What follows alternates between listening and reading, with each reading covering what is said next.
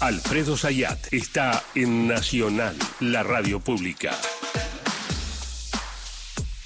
¿Qué tal, cómo le va, señor Alfredo Sayat? ¿Cómo andan todas y todos? Bien, vos sabés que acá estábamos. Sí, somos un cúmulo de expectativas y nervios y de corridas al supermercado tratando de frenar eh, precios que vuelan por los aires, ¿no? Este, una cosa extrañísima. Bueno, lo de los precios suben, yo creo que por, por una exclusiva responsabilidad de hasta ahora presidente electo y que a partir del domingo será el presidente en ejercicio. Cuando plantea que no va a haber ningún tipo de control, cuando plantea que la Secretaría de Comercio no se va a dedicar a fiscalizar eh, qué es lo que pasa con los precios y fundamentalmente cuando adelantan que por lo, por, lo mínimo va a haber un ajuste del tipo de cambio oficial de 360 a 600, 650 pesos, y bueno, eh, los que fijan precios o están buscando algún tipo de cobertura o prevención, bueno, aumentan eh, los precios. Sí. Digamos, e, es una lógica, ¿no? No, no, no, está mal la lógica. Pero Alfredo, ahí hay una cosa que a mí me sorprende, ¿no? Porque te avisan que van a devaluar. Todo el mundo presiona para que se devalúe. Se presionó durante todo el año por eso. Ok, vamos, sabemos que vamos a devaluar. Bueno, me, me cubro. Pero una vez que me cubrí, aumento porque devaluó. Entonces es... bueno, veremos qué es lo que pasa la semana siguiente. Eh, lo cierto es, hay un estudio, ya lleva varios meses, pero yo creo que no, no, no habrá variado mucho, que lo elaboró la consultora de Manuel Álvarez Sagis, donde eh, trata de agrupar diferentes bienes y servicios sobre qué, ah, sobre qué tipo de cambio está, está fijado los precios domésticos, o sea, los precios en pesos. ¿no? Y más allá voy a simplemente a lo que es lo más relevante, el rubro alimentos y bebida eh, está fijado al tipo de cambio oficial.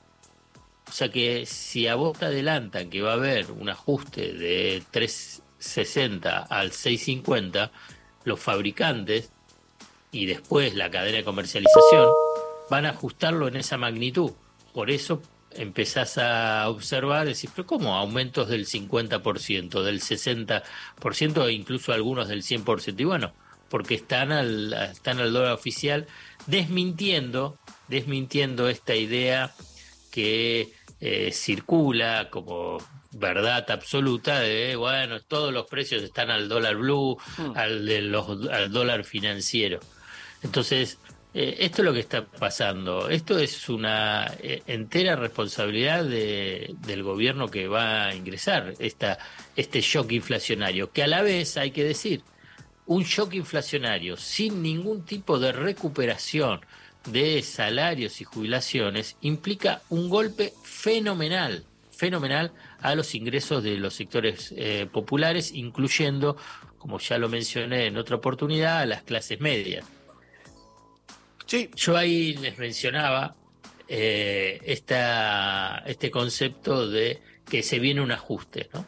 Eh, y vos escuchás en general a los economistas eh, de la necesidad de alcanzar un equilibrio, de ir a un ajuste, pero la magnitud de este ajuste, la orientación de este ajuste, primero que es regresivo, tal como lo, lo acabamos de describir respecto a los ingresos pero además es innecesario.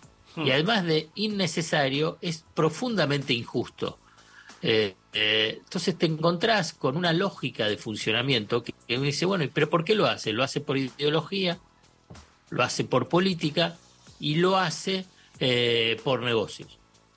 Entonces, es para tratar de entenderlo en términos, si querés, más conceptual y político y no solamente con numeritos y eh, variables económicas. ¿Qué necesidad hay de hacer un ajuste de cambiario de tal magnitud donde vos decís, pero ¿por qué va a haber más exportaciones si vos llevas el dólar a 650? Si hoy, si hoy los exportadores del complejo agroexportador eh, reciben ese dólar. ¿Por qué? Porque hay un régimen que es que cuando liquidan un 50% es al tipo de cambio oficial y un 50% es al contado con liquidación. Por eso da ese 600, 650 pesos. Eh, porque ¿de dónde sale? Digamos, ¿Por qué salió Francos a decir que más o menos ese puede ser el dólar eh, en una primera instancia? Que yo no descarto una segunda, segunda instancia, porque esto se está comentando y, evaluando dentro de los, del equipo económico de Javier Milei, que en febrero y marzo haya otro, otro ajuste cambiario para llevarlo a niveles de eh, mil pesos. Eh, y entonces, en ese escenario, ¿qué podés esperar de eh, los que están en la producción, en la comercialización? es de ajustar los precios. No, no, no, no hay otro, digamos, destino. Y pero lo que pasa es que es un ajuste regresivo aplicado en forma deliberada. Esto es un punto esencial, porque a veces vos tenés, bueno, tenés una sequía, tenés una guerra, tenés una pandemia y bueno, tenés un ajuste que en realidad es provocado por un shock externo, por un evento interno inesperado, entonces bueno, tenés que ajustar. Bueno, pero acá lo que apunta es la verdad de un ajuste innecesario y además injusto.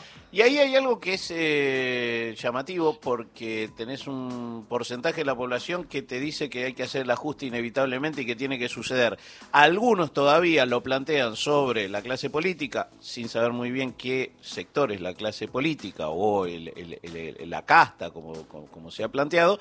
Y en otro punto es, eh, bueno, eh, está, hay, cierto sector que está desmadrado, ¿no? Eh, pero lo interesante de todo esto es que la, la base de la sociedad es la que va a recibir ese ajuste. Y lo va a recibir muy fuerte porque no, va a empujar a todos aún más hacia abajo. Así es. Sí, es, digamos, el, tema de que el ajuste va a ser sobre la casta política es otra de las mentiras de la campaña electoral de Javier Milei. Eh, si puede haber algún ajuste. Bueno, si antes había 18 ministerios, ahora va a haber 8 ministerios, pero algunos de esos ministerios en realidad son degradados a secretaría, o sea que va a seguir estando algún tipo de estructura. Puede ser que algunas dependencias se cierren, que haya despidos, y sí, es probable que haya despidos, que haya esta lógica de pensar que achicando el Estado se agranda la nación, concepto ultraconservador que ya se ha demostrado que es un fiasco, eh, pero eso a nivel de lo que es el gasto público eh, es muy reducido, es, es simbólico.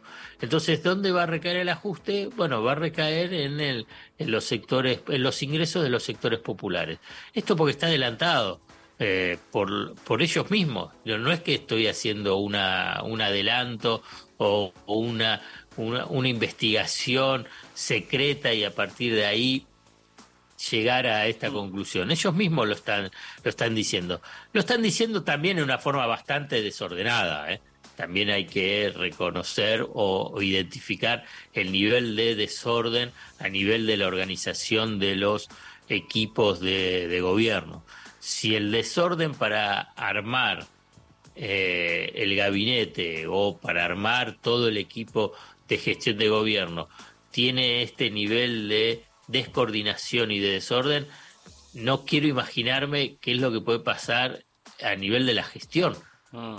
Eh, la gestión, digamos, eh, requiere, pero muchísimo más dedicación y y, fiscalización. Vos fíjate, todavía recién se está armando el equipo económico, es una cosa increíble. Sí, claro, y, con un planteo de eh, cómo vamos a solucionar esto, lo que uno empieza a ver es, bueno, vamos a tomar deuda, pero no tenemos un quilombo por tener deuda. Todo esto no es por tener deuda. Es lo que están planteando. Salud. Perdón. No pasa nada. Eh, con este clima, con este eh, clima no hay nariz que resista, amigo. alergia, la alergia, la alergia.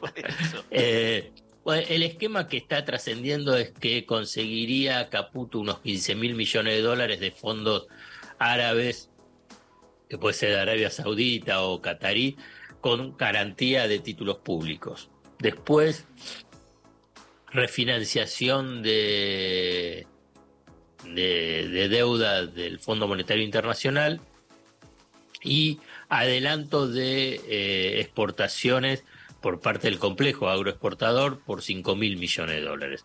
Este sería el esquema de financiamiento. Eh, es insuficiente, lo que te puedo decir es insuficiente en función a las necesidades que tiene eh, la economía argentina. Pero bueno, la verdad que eso simplemente hoy son trascendidos y son análisis sobre esos trascendidos, después los veremos sobre, sobre la marcha. simplemente antes de terminar quiero rescatar eh, lo que por ahí se puede llegar a naturalizar, pero que es un escándalo de proporciones, ¿no?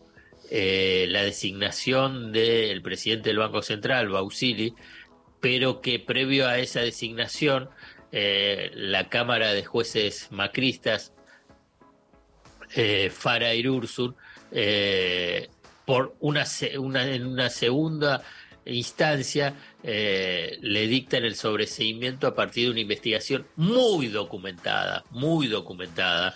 Te lo, reafirmo porque yo vi la documentación, escribí en página 12 en su momento, este domingo también escribí al respecto sobre eh, Bausili eh, trabajando en los dos lados del mostrador, claro. Haciendo eh, ejecutivo del Deutsche Bank y siendo secretario de financiamiento de eh, en, la gestión de Luis Caputo eh, y entregándole negocios al Deutsche Bank. Eh, es una violación clarísima de los deberes de funcionario público y la ley de ética. Claro. bueno, por un tratamiento express de la, de, la justicia, con la particularidad que el estudio de abogados que lleva la causa de Bausili es de el de Cuño Libarora, que va a ser el eh, ministro de Justicia del gobierno de Miley. O sea, lo que simplemente eso observado con cada uno de los protagonistas es de un escándalo de proporciones que simplemente pasa eh, sin ningún tipo precisamente de escándalo eh, porque es Javier Milei, el macrismo, el poder financiero que no que obviamente oculta el nivel de obscenidad y de impunidad. Así empezamos, veremos cómo sigue. Gracias, Alfredo. Eh, ya tenés todas las pastillas, todo. te tengo que recomendar un medicamento que me dan a mí cada tanto? No, no, mira, mira, acá lo tengo. Te lo muestro. Perfecto. Tengo todo acá. Listo. Tengo todo acá. Con calma. Con calma que esto, esto recién empieza. ¿Eh? Dale, dale. Un abrazo grande para todos. Abrazo para todos. Alfredo Zayat pasó por Radio Nacional por el programa Ahí vamos, noticias a las 11 en punto en Radio Nacional.